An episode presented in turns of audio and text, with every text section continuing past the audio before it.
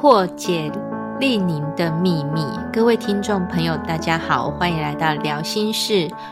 我是大家的身心灵守护者 Yuna。今天这一集是 Yuna 敲碗敲很久、含金量很高的一集，举凡利宁秘密、情感议题等，文飞将在这一集毫不藏私的分享给聊心事的大家。文飞，我第一眼看到你的时候，我真的被你的外表跟实际年纪吓到，因为我知道你的实际 年龄几岁，但是你知道我第一眼看到你的时候是什么感觉吗？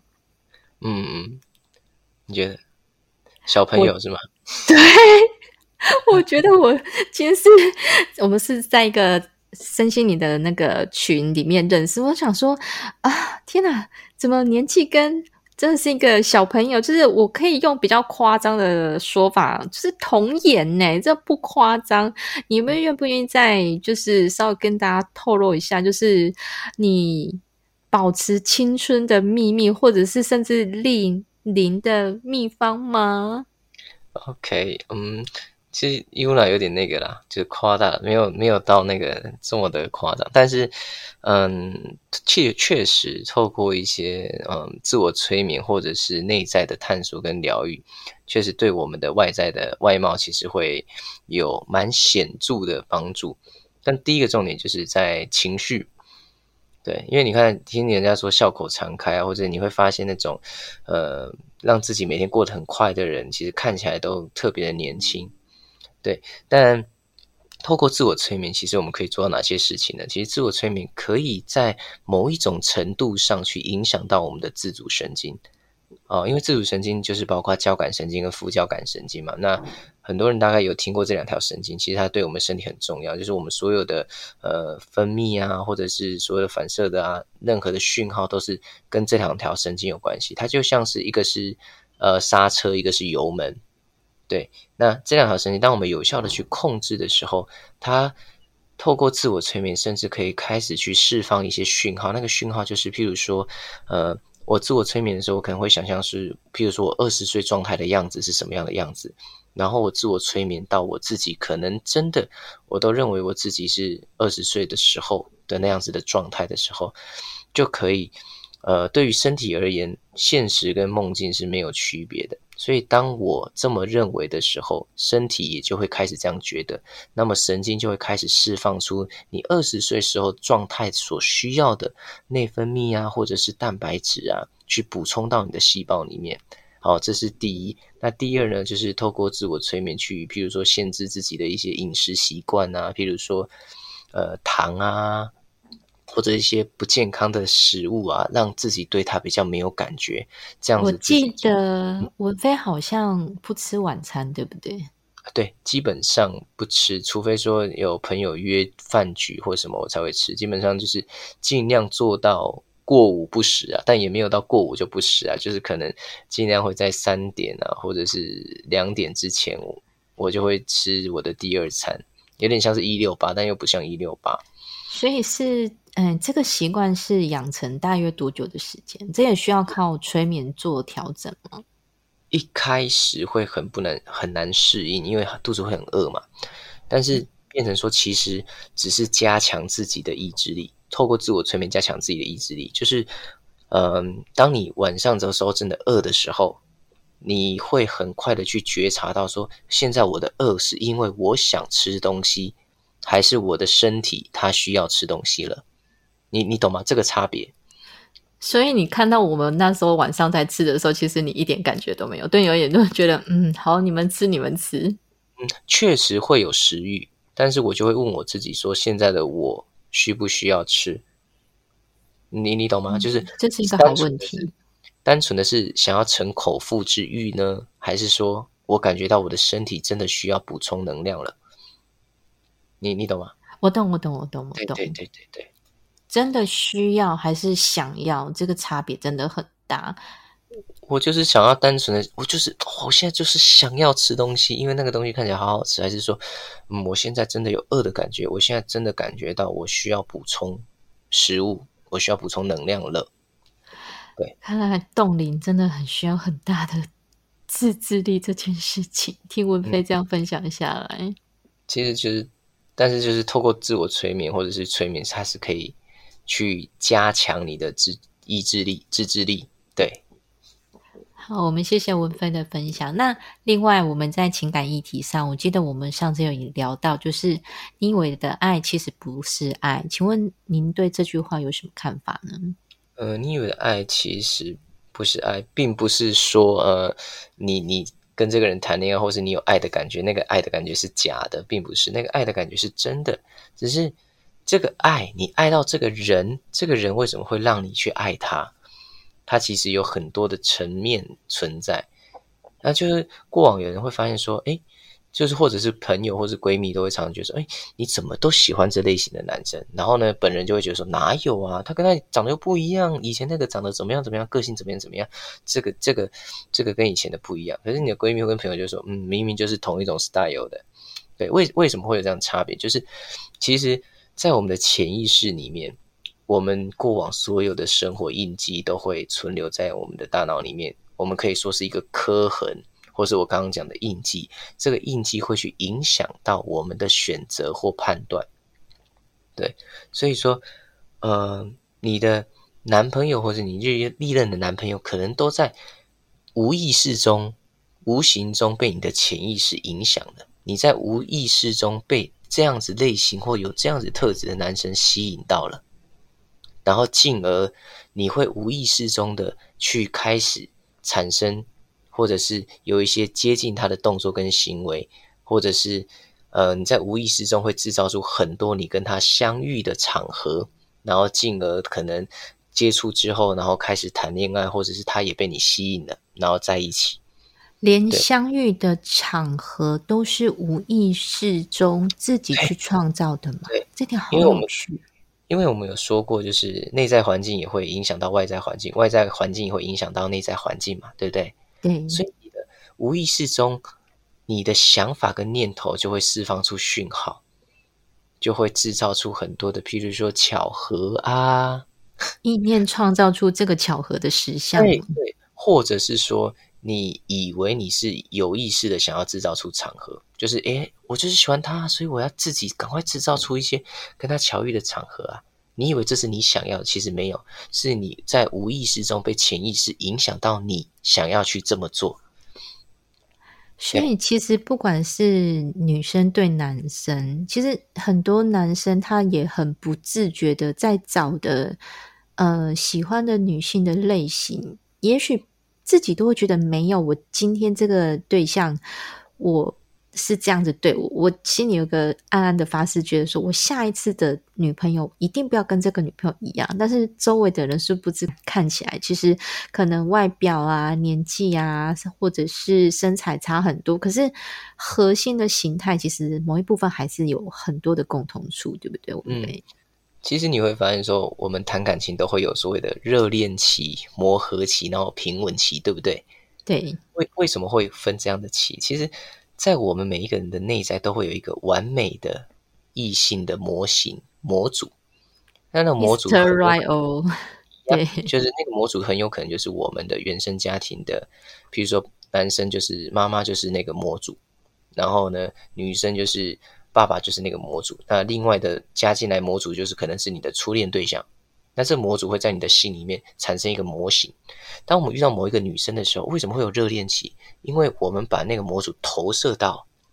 那个异性身上了，所以那个异性他感觉会被某一层东西包着，那个包着就是你对他的完美投射，所以你会变成说：“哇，我好爱他，我真的好喜欢他。”所以你们就会进入到一段热恋期。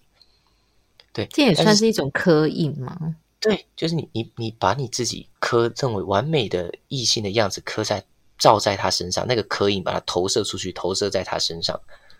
所以就会你就会非常爱他，因为他在你现在在你眼里就是那种完美模型，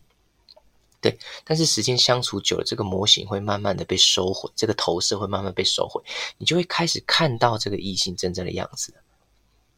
你就会看到真正他的样子。那真正他样子跟你的模模型完美模型一定是有差距的嘛？对。所以就会产生一些摩擦，或者是哎，你你为什么当初我们开始的时候，你刚开始跟我们交往的时候，你不是这样子的啊？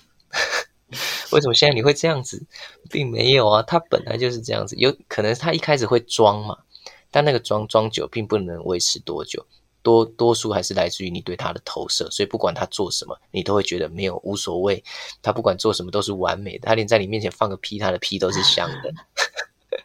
是，所以就文飞来说，与其说是爱，不如说爱上的是刻印，爱上的是投射，爱上的是你包装，呃，你期待包装后的对方完美的样子，是吧？但其实这种爱它并没有不好，而是在于说，当我们的投射回收之后，当你开始认识到这个女生真正的样子之后，我们要用什么样的心态继续来维持这份爱？还是你过度的依赖你心中的模型，等到那个模型一旦投射被收回的时候，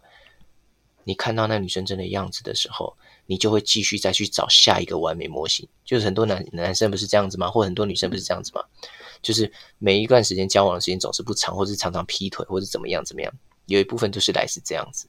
因为我跟你交往，交往到一段时间之后，投射回收，我看到你真的样子，然后我又在别的地方、别的女生身上或别的男生身上，又重新投射了完美模型。我明白文飞的意思，所以就是等于是重新的再重组、瓦解，然后重组、瓦解，看见真实，然后又再重新去塑造另外一个完美的泡泡。就是投射那个不算泡泡，就是我们潜意识里面的印记，下意识的使我们这么做。所以，透过催眠去了解到事实所在，回到现实生活中之后，你就会对于爱情或者是感情有另外一种看法或者是见解。对，好，我们谢谢文飞在这个情感议题上给我们的反馈。那另外，文飞，我想请你，请问一下，你愿意跟大家分享一下，就是你在催眠的时候大约的方式跟流程？催眠的方式跟流程，通常个案一开始来问我做催眠的时候，我会大概的跟他问一下，说你大概是什么问题，但是我不会针对你的问题去一定要去设置什么样的轨迹或是模式，我是很 free 的。我的催眠个案通常我也是当天来，我们聊完天之后，我才知道我要为你做什么。对，那在催眠的过程中，通常都会是如果是实体的，不管是实体或是远距，都是采用放松式的催眠。放松式的催眠就是第一个有一个好处是让你记起来，让你记得放松是什么感觉。我引导你进入到肌肉完全放松的感觉，这有什么好处呢？如果有失眠的朋友，这个对你们来说非常非常有帮助。一旦你记得这样的感觉，我可能会在你的催眠过后要唤醒你之前，我会在里面在你的脑海里面下一个设定，就是诶，你你以后只要做几次的深呼吸，你的身体就会记得这样放松的感觉。你失眠的状况其实就会有很大很大的帮助。再来就是，嗯，透过这样子的方式催眠，其实就是我在帮助你们自己开始去探索你们的内在。这样有什么好处呢？呃，就如同我们之前跟 Yuna 说的，我像是一把钥匙，我把这扇门打开之后，让你看看你自己内在的世界，你可以自己进去玩。所以呢，透过催眠，我帮你们，我辅助你们催眠之后，你们。记得了自我探索是什么样的感觉，然后呢，解决掉问题之后，未来的你们回去的时候，你们就可以自己去探索你们自己内在的世界。对，所以呃，催眠有一个好处是，第一个可以现阶段先解决掉你的问题，去扩展你的意识地图，同时呢，也让你体验到了探索内在是什么样的感觉，如何跟自我对话。然后呢，你们就可以开始你们的内在的旅程了。因为我们活了这么久，你都是体验外在的环境，然后外在的环境不断的去污染你的内在环境，让你变得不开心。当然也可能会让你开心，但是那个开心你会发现它都不是永久，它都是短暂的。那透过内在的探索，你发觉哇，原来内在这么好玩，原来我内在有这么多的事情，原来我内在有这么多的呃，可以让我去寻宝的一个一个一个场景。然后进而开始去影响到我外在的生活，然后你会发现说，哦，原来外在跟内在就像是轮子，一人一半，一半是外在，一半是内在。不管是外在或内在，它都可以形成一个完整的轮子，就可以开始转动。对，这样子你就可以好好的去真的去体验到你完整的人生。嗯。好，我们谢谢文飞的分享。那最后有没有什么是您想要跟对催眠有兴趣的朋友啊，在接受催眠前需要准备些什么吗？嗯，催眠前需要准备什么？准备一颗放松的心，然后呢，呃，就是有一种那种准备要出去玩的感觉，就是开始一段准备要踏入一段旅行的感觉，抱着这样放松的心态，不要有任何的预设立场，因为所有的预设立场都会是一种干涉，它都会让你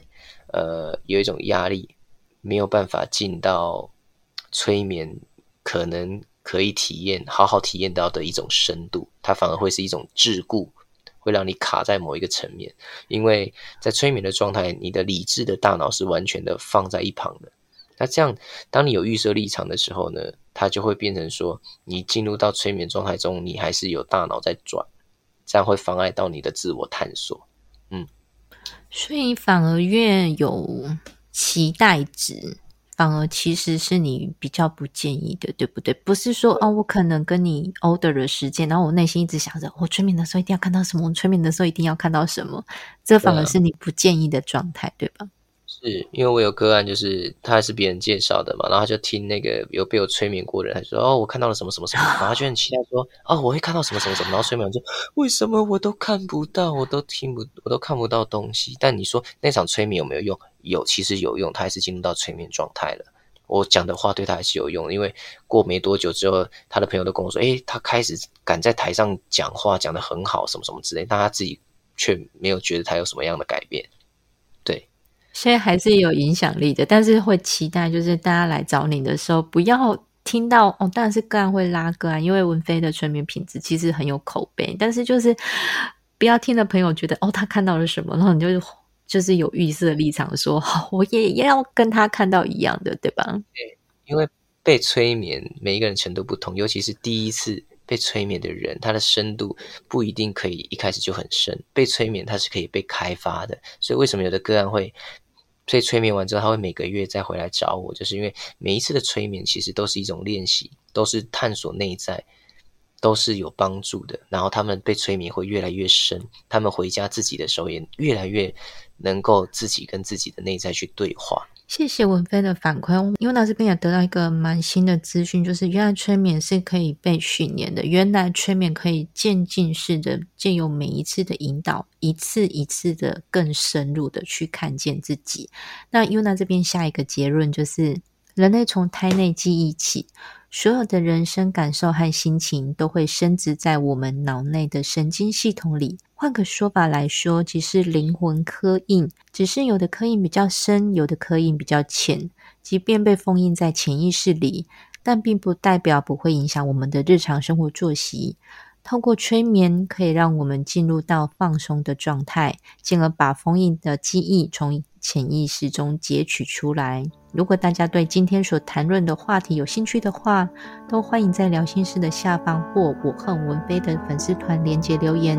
我是 Yuna，我是文飞，我们下次见，拜拜。拜拜。